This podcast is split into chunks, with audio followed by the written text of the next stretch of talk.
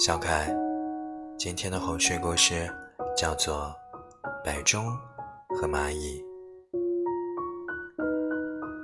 我家里呢有一座古老的摆钟，最近啊经常走时不太准。我拿起拧栓，准备帮它上件儿，没想到摆钟突然大声说：“别别让我复原！”怎么了呀？他回来了，我不需要继续四下张望了。他努努嘴，我看到钟摆上有一只小蚂蚁在安静的睡觉，而且它还晕车呢。后来，摆钟终于缓缓静止，好像时间。